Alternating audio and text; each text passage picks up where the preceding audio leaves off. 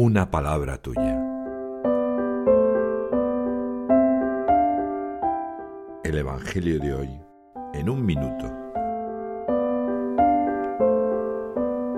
Lucas en el capítulo 13, en los versículos del 1 al 9, narra el momento en que Jesús está convenciendo a un grupo de que no es más pecador el que sufre más desgracias necesariamente. Y narra la siguiente parábola. Un hombre tenía una higuera plantada en su viña y fue a buscar fruto en ella. Al no encontrarlo, pidió a su jornalero que la cortara, porque llevaba tres años sin dar fruto.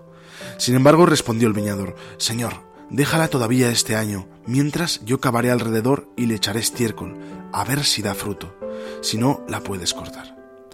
Este Evangelio es alentador, me recuerda que Jesús intercede por mí ante el Padre y me da la oportunidad de convertirme hoy.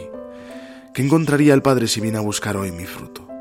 Me dejaré cavar alrededor por el viñador si es necesario, incluso echando estiércol. El Papa nos anima a no ser estériles como esta higuera y a pedir perdón a Dios en este tiempo de cuaresma para que nos ayude a dar fruto.